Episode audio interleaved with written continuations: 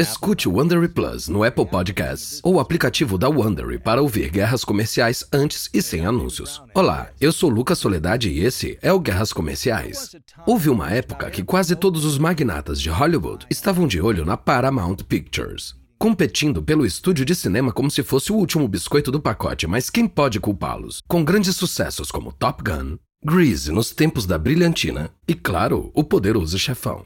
O estúdio histórico era o assunto da cidade. Mas seu presidente não o venderia. Finalmente foi a Viacom que fez uma oferta que a Paramount não podia recusar. E em 94 o acordo tumultuado foi fechado. Mas com o surgimento dos streamings mudando o cenário do cinema e da TV, a Paramount tem estado instável ultimamente.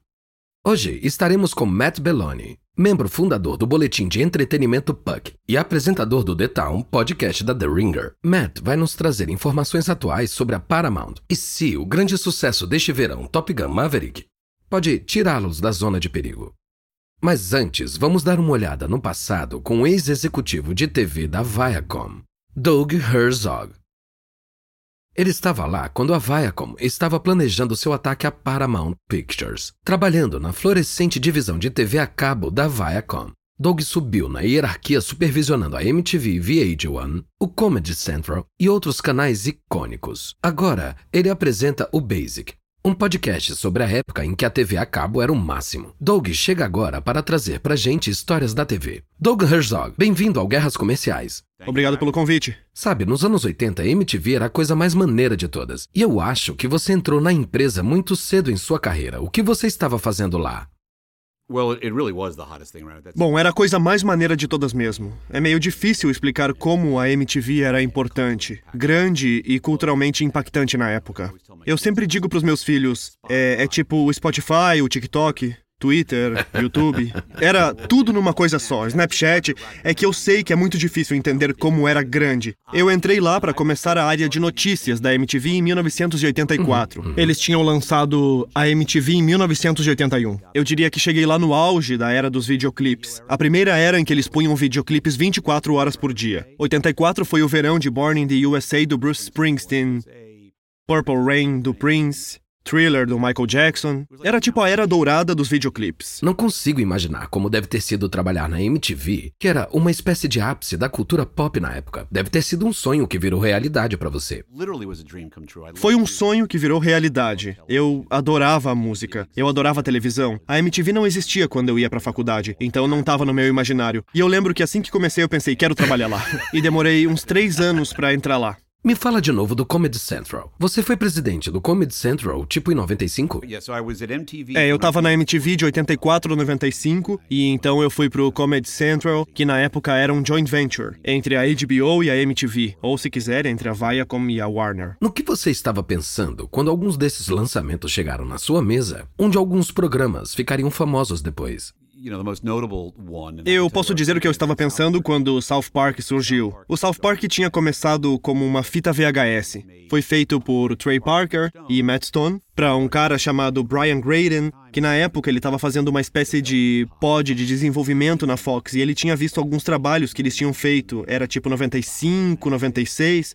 Tinham pedido para ele criar um cartão de Natal em vídeo para ele poder mandar para as pessoas em VHS. Foi o que fizeram. Por isso criaram agora o famoso espírito de Natal, também conhecido como Jesus versus Papai Noel.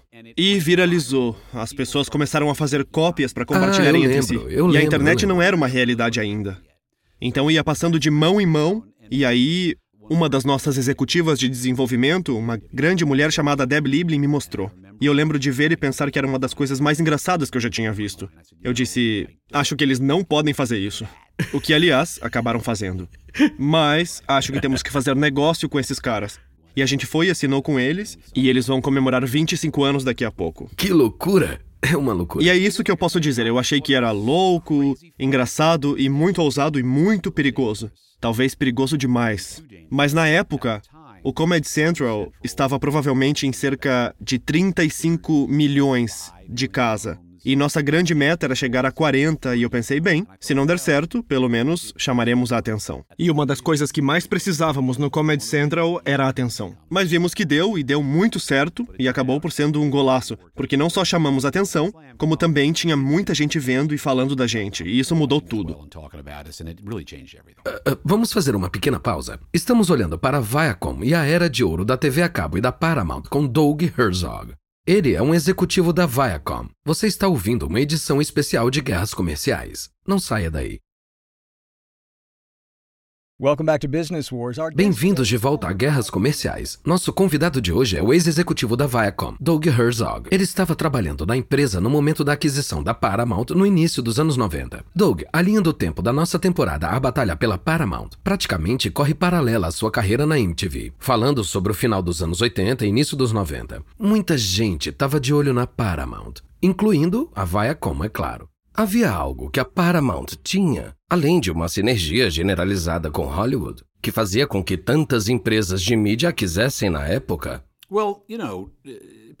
Olha, a Paramount é um dos grandes estúdios de Hollywood e tem uma grande história e uma grande biblioteca. Summer Redstone realmente sempre estava de olho em um estúdio de cinema e queria fazer a empresa crescer. Sinergia era a palavra da moda nos anos 90. E a ideia é que ele vai pegar todas essas grandes marcas e fazer filmes com a marca MTV e filmes com a marca Nickelodeon, etc, etc. E talvez vice-versa. Talvez tivéssemos a oportunidade de pegar na biblioteca deles e fazer uhum. programas de TV uhum. com isso. É. Nunca rolou desse jeito. E tinha muitos narizes e bocas sangrando depois que a luta terminou. Acho que Barry Diller, John Malone e um monte de gente de olho. Mas era exatamente exatamente isso. Você vê o número de fusões e aquisições que estavam acontecendo na indústria do entretenimento na época.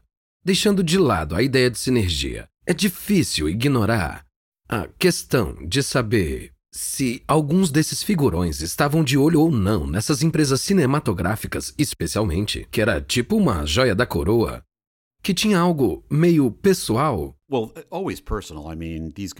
Bom, sempre é pessoal. Digo, esses caras não sabem fazer de outro jeito. E eu trabalhei para todos eles. Digo, ao longo da minha carreira, trabalhei para Rupert Murdoch, Peter Cherning, Barry Diller, Jeff Bilkes, Tom Freston, Jeffrey Kasberg. Eu trabalhei para todos eles. O interessante para mim sempre foi um tipo de hierarquia tradicional do show business, onde os filmes eram a prioridade e a televisão estava em segundo plano, mas tipo uma irmã menor. E depois havia o negócio da música. E então dentro do negócio da TV havia uma hierarquia, certo? Havia TV aberta, premium, depois a TV a cabo e sempre tivemos uma inimizade com a TV a cabo. Mas o fascínio dos filmes e o fascínio de dirigir um estúdio é uma coisa que permanece como a galinha dos ovos de ouro para muita gente. Eu vi e não vou mencionar o nome deles. Vi muitos líderes de empresas respeitados, os caras que assumiram algumas dessas grandes empresas de comunicação social e eu pensei, bom, eles não vão entender que, sabe, é o importante é a TV e os filmes não importam. Como num ano bom, um estúdio de cinema ganha centenas de milhões de dólares, num ano ruim perdem centenas de milhões de dólares. Considerando que o negócio da TV, particularmente na TV a cabo, crescíamos 20% todos os anos na época. E com certeza você via esses caras assumirem essas empresas e eles ficavam de olho nos estúdios de cinema. E eles não conseguiram tirar os olhos dele. Não conseguiram tirar os olhos Não dava, dele. não conseguiam evitar. Eles perseguiam as estreias e tudo era o estúdio. Considerando que como eu disse, a alavanca que mexe as coisas sempre foi a TV a cabo. Algo que também é impressionante, no entanto, é que muita gente que não tem motivos para saber quem é Summer Redstone ou Barry Diller, eles quase viraram nomes conhecidos. Quanto poder um magnata realmente exerceu? É tão engraçado, eu trabalhei na Viacom provavelmente 25 anos. E provavelmente 20 e poucos desses anos para Summer. Eu tava lá um pouco antes de Summer e eu tava. Quando saí da Viacom, eu era um executivo sênior. Mas eu fazia uma piada de que se você me colocasse na frente de Summer Redstone, junto com os dois caras, ele não seria capaz de me reconhecer. Eu sempre ia até ele e dizia: Oi, eu sou o Doug Herzog. E alguém sussurrava: É o Doug Herzog. E depois ele dizia: Eu sei quem você é. E eu raramente via Summer Redstone. Ele não se envolvia no dia a dia da MTV. Isso era deixado pra gente como Tom Freston, Judy McGrath e eu, Van Toffler, e esse grupo. E qual era a fofoca sobre Summer Redstone na época? Bom, ele tinha uns 70 anos. Ele era um velho na época. Era. Ele sempre foi velho. Ele era velho, ele era velho antes de ser velho. Mas um homem de negócios bem esperto. Focado, inteligente. E no final do dia, ele era o cara que estava no topo da Viacom, quando era a inveja de seus iguais. Bom, uh, Então tem que dar crédito pra quem ele. era considerado mais perigoso, Summer Redstone ou Barry Diller na época? Bom, você tá falando de dois caras diferentes. Quando trabalhei pro Barry, ele tava na USA Network. Ele tinha a USA Films. E Barry era um cara muito prático. E ele meio que aparecia e sumia, o que era frustrante. Mas ele entendia o lado do conteúdo do negócio. Ele entendia o lado do talento do negócio. E ele queria estar envolvido. E certamente tinha um ponto de vista sobre isso. E sentíamos a presença dele sempre. E mesmo que ele não estivesse por perto, parecia que ele estava. E eu quase, quando comecei a trabalhar para o Barry, não acreditava como ele estava nos detalhes das coisas. O mesmo acontece com Jeffrey Katzenberg. Incrivelmente prático, atento a você e a tudo que está acontecendo, você não acreditaria no que ele é capaz de prestar atenção, sabe? Quando estava na Fox, fui presidente da rede Fox durante um minuto e meio. Acho que bati o recorde de velocidade de aterrissagem. Mas ser o presidente da rede Fox era como ser o gerente do New York Yankees com o George Steinbrenner. Eles iam e vinham depressa. Então, o Rupert tradicionalmente torturava todos os presidentes do canal antes de mim. tortured all the network presidents prior Você está falando do Rupert Murdoch, certo? Rupert Murdoch. Por isso, acho que quando estava lá, era uma dessas coisas ou as duas. A, ele logo viu que não ia durar, ou B, ele estava começando a paquerar o Wendy Dang. E eu pensei comigo mesmo, talvez ele tenha decidido que precisa gastar um pouco de tempo em sua vida pessoal e parar de torturar. Tudo junto não dava. Só se falava de vez em quando sobre o Rupert na época em que eu estive na Fox. Houve algum atrito entre a televisão e as divisões cinematográficas em. Teve, um monte. É mesmo? É, teve umas reuniões bem, bem bélicas. Porque parte da coisa era era que queríamos estar no ramo do cinema. Era glamuroso e tínhamos uma grande marca e tipo, devíamos fazer filmes. E eles eram meio, tipo, a Paramount era um pouco tipo, certo, nós decidimos quais filmes são feitos. Então fica de boa aí. E então, quando concordávamos em algo, sempre tinha Tipo, como vocês ganhariam grana se vocês fossem a gente, né? Porque o estúdio, você sabe como esses acordos de estúdio funcionam. Eles ganham todo o dinheiro e o resto não. Portanto, sempre houve uma disputa sobre como dividir os lucros que deveriam haver e também como recompensar as pessoas quando se tratava de bônus. E sempre sentimos que estávamos fazendo favores. O estúdio teria um grande lançamento que não tinha nada a ver com a gente. Eles ganhariam muito tempo na TV, mas também procurariam muito tempo promocional gratuito nos canais. Então estávamos sempre ajudando eles e tentando ajudar os filmes deles a serem sucessos e não estávamos recebendo crédito por isso. Até que virou um atrito. Sabe, a gente cobriu a Blockbuster contra a Netflix aqui em Guerras Comerciais. E uma coisa que me impressionou quando falávamos disso no podcast foi quantos momentos teve em que a Blockbuster poderia ter olhado mais de perto da visão da Netflix. E em vez de copiar a Netflix, ficar à frente da Netflix. Mas isso nunca aconteceu, era tudo. Posso contar uma história? Claro, por favor. A Blockbuster, em um momento, entrou na família Viacom. Isso mesmo, exato. É, então quando compramos a Paramount, compramos a Blockbuster. Então me lembro de ir até lá, deve ser no começo dos anos 90, eu ainda tava na MTV. Então voamos até a Flórida para encontrarmos com o CEO deles. Isso foi tipo uma coisa de dois dias, em que um dia eles nos apresentariam e depois, no dia seguinte, a gente apresentava para eles. No terceiro dia, começaríamos a discutir a sinergia. Então eles fizeram a apresentação deles e lembro que foi a primeira vez que eu ouvi algumas palavras-chave, que agora são negócios físicos. Eles falavam de sair do negócio físico. Na verdade, eles estavam tentando convencer a Nickelodeon de que deveriam colocar umas crianças. Você lembra que os lugares para brincar das crianças eram grandes nos anos 90? Eles estavam convencendo de que deveriam assumir alguns arrendamentos deles e coisas assim. Mas já estavam falando sobre sair do negócio físico, então eles começaram a falar sobre o futuro. E como um dia os filmes seriam entregues nos computadores em casa. Sabe, até a ideia de todo mundo ter um computador em casa, acho que ainda não era concebível. E então o que eles estavam falando parecia muito futurista, bem mais avançado. Mas o que digo é que eles podiam prever isso, mas não conseguiam alcançar isso. Isso é interessante, porque eu queria saber o quanto disso foi por causa de uma sensação do tipo ficção científica. Ainda não vimos a manifestação dos computadores por todo lado, é, sabe? É, ou talvez seja um pouco o que está acontecendo agora com a TV aberta, a TV a cabo e o streaming. Tipo, o pessoal da TV aberta e da TV a cabo puderam ver o streaming surgindo. Eu tava lá, eu posso dizer, nós vimos surgir. Mas não fizemos nada porque éramos meio arrogantes no nosso ramo. E olha, o que vocês estão vendo agora é a luta para fechar um negócio e depois realmente investir em outro que ainda não estava lá. Mas aliás, todas as conversas sobre o fim da TV a cabo, eles ainda estão fazendo muito dinheiro lá atrás. Não vai desaparecer amanhã, certo? Certo.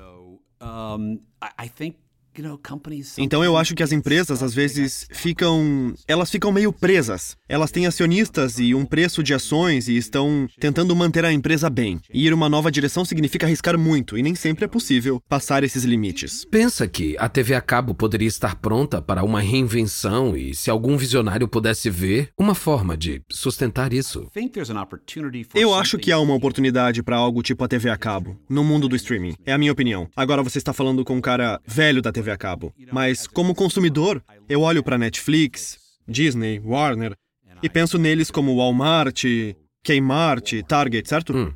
Grandes mercados onde você pode pegar tudo o que você precisa. Também considero eles muito difíceis de navegar como consumidor.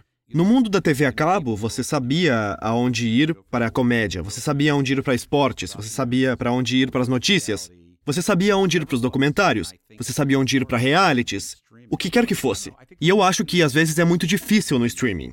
Mas sei lá, acho que tem uma oportunidade aí com os streamings ficando maiores e mais amplos e mais difíceis de navegar, assim como a TV a cabo fez com a TV aberta. Bom, você foi muito generoso com seu tempo, Doug. Mas antes de deixarmos você ir, preciso perguntar uma coisa, especialmente porque você tem toda essa experiência de TV e programação. Quando você tá zapeando os canais, ou talvez olhando os streamings, enfim, tem algo que chame a atenção, um programa ou um filme que você se detém? Oh, there's there's a couple of movies I always stop for. Há uns filmes que eu sempre me detenho. É uma resposta meio padrão, mas é a verdade. Se eu vejo o Poderoso Chefão 1 ou 2, eu paro. Eu fico acordado até as 3 da manhã, talvez chegue 20 minutos atrasado pro jantar, não posso não ver. Como quando vejo o Poderoso Chefão passando, é bem louco. Com a Paramount também. Bom, claro, foi, foi, foi isso na verdade. O que nos leva de volta ao Doug, né? Você tem razão, totalmente. Doug Herzog, muito obrigado por estar com a gente em Guerras Comerciais. O papo foi ótimo. Obrigado pelo convite. Doug Herzog é o ex-presidente do grupo de entretenimento musical da Viacom e o apresentador do Basic, o podcast oficial sobre a história não oficial da TV a cabo. Não deixe de escutar onde quer que você escute seus podcasts. Agora, quando voltarmos, o jornalista veterano da indústria do entretenimento, Matt Belloni, nos atualiza sobre a Paramount de hoje. Não saia daí.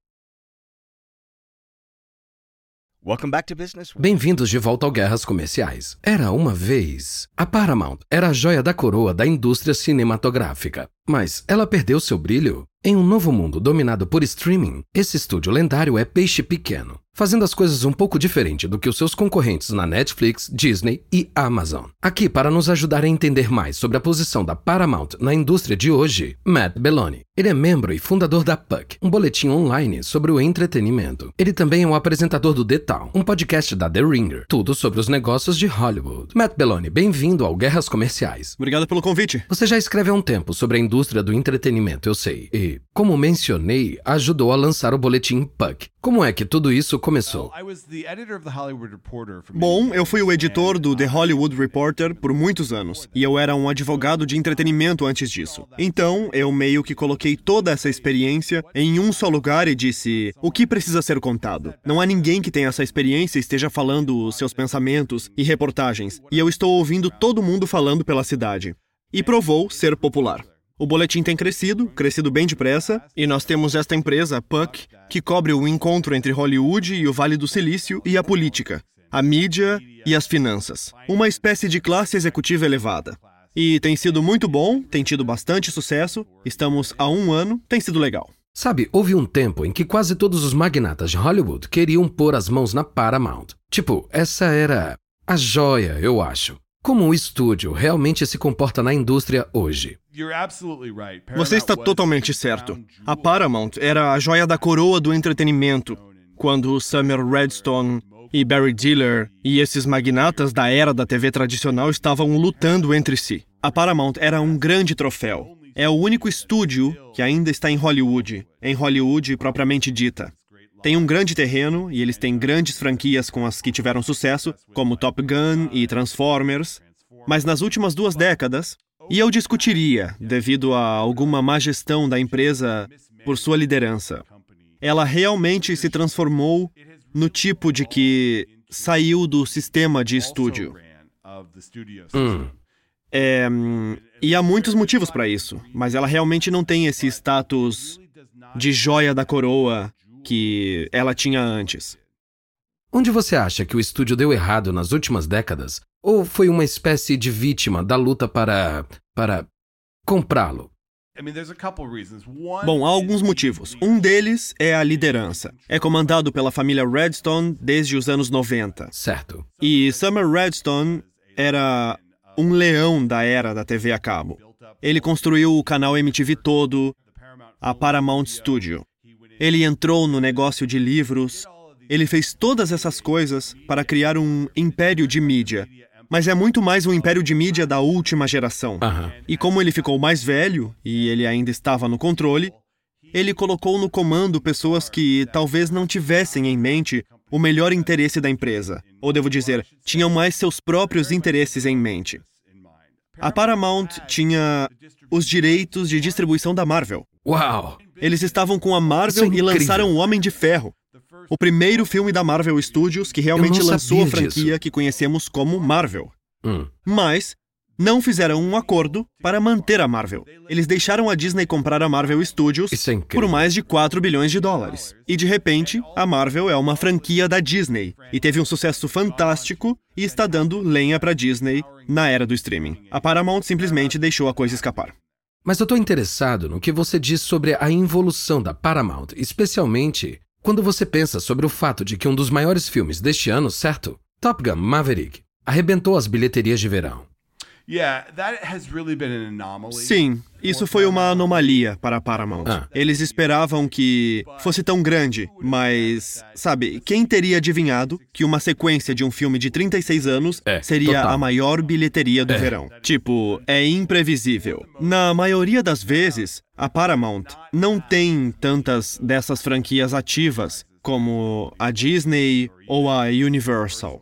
Eles fizeram bem nos últimos anos, com algumas das franquias de menor nível, tipo Sonic, o filme, Missão Impossível com Tom Cruise.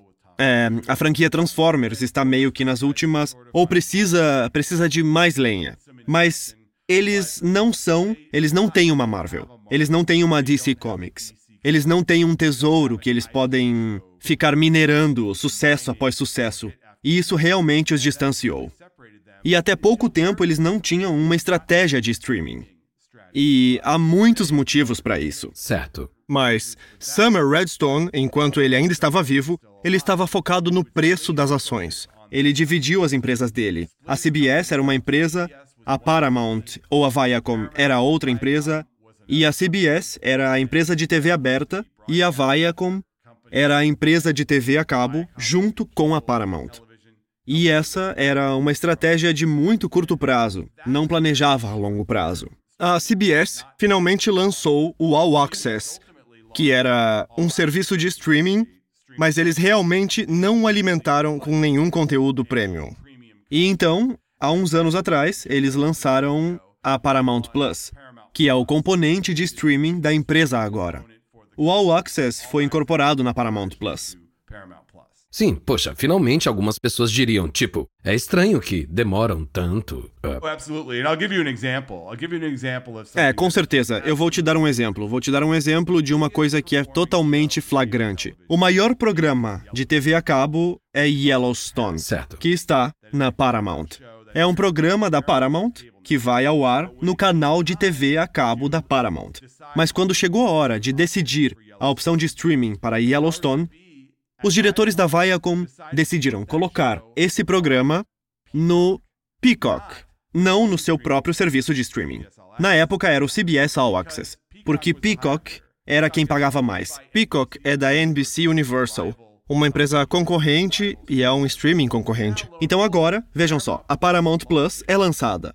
Não tem o programa de assinatura que todos achavam que teria do canal Paramount, que tem o mesmo nome. Você tem que ir no Peacock ver Yellowstone. Ah, uau, sim, caramba. Bom, é, isso é resultado de uma má gestão, de uma falta de previsão? É possível que a Paramount Plus possa ajudar a Paramount a ter um retorno maior, apesar de todos os seus erros?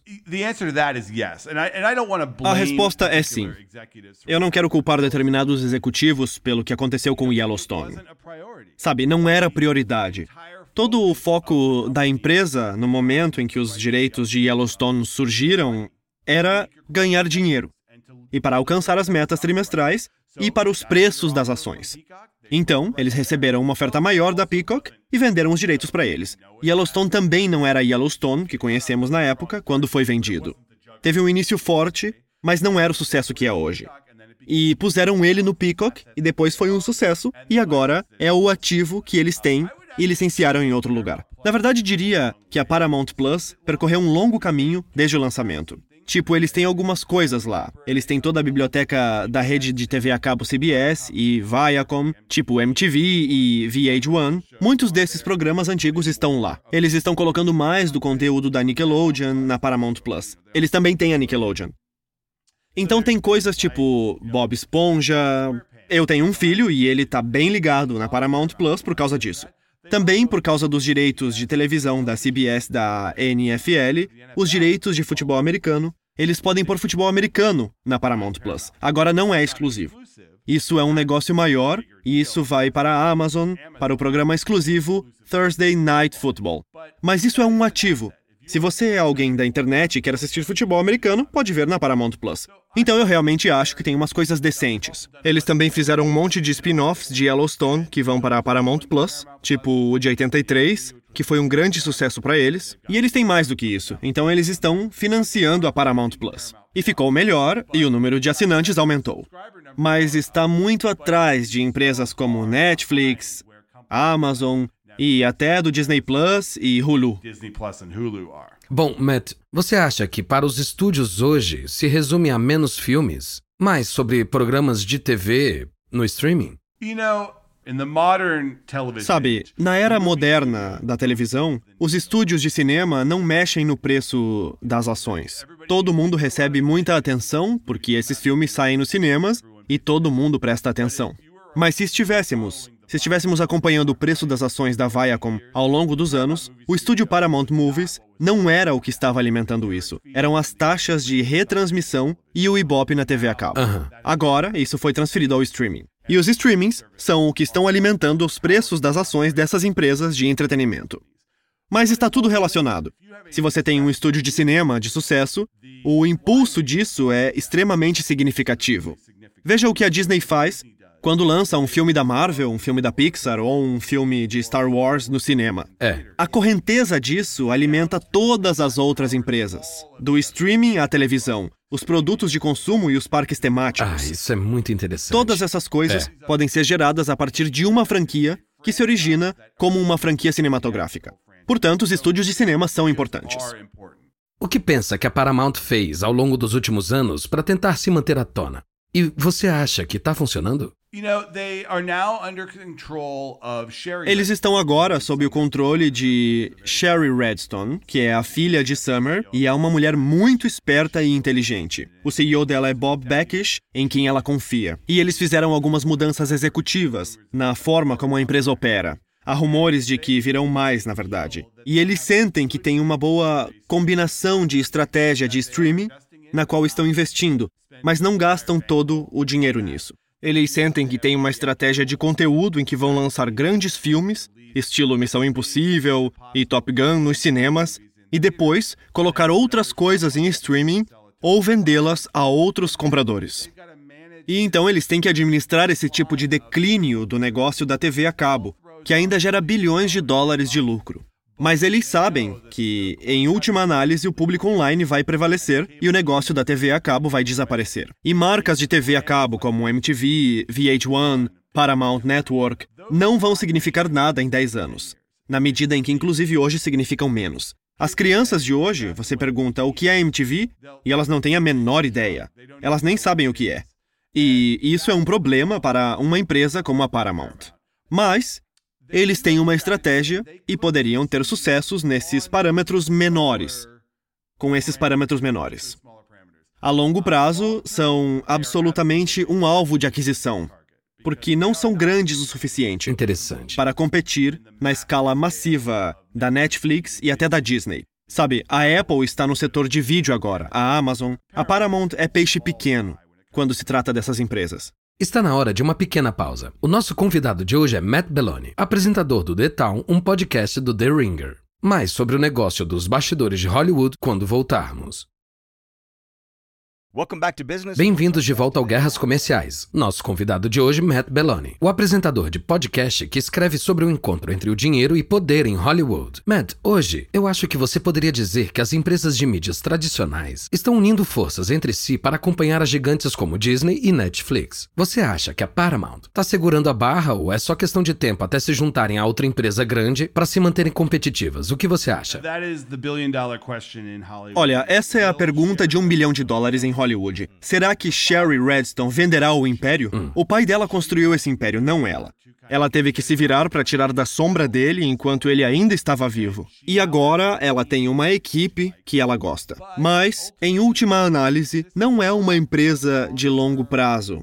Muitos acham. Não é grande o suficiente para competir com novas potências de entretenimento. Então, eu acho que em algum momento ela tem que ser uma vendedora. Mas todo mundo com quem eu falo no mundo dela diz: sabe de uma coisa? Ela adora. Ela finalmente se vê no comando. Ela gosta de ser convidada para o Sun Valley Festival e ter os holofotes nela. Então, ela vai ficar com a empresa por enquanto. Mas em última análise, faz sentido vender ou fundir.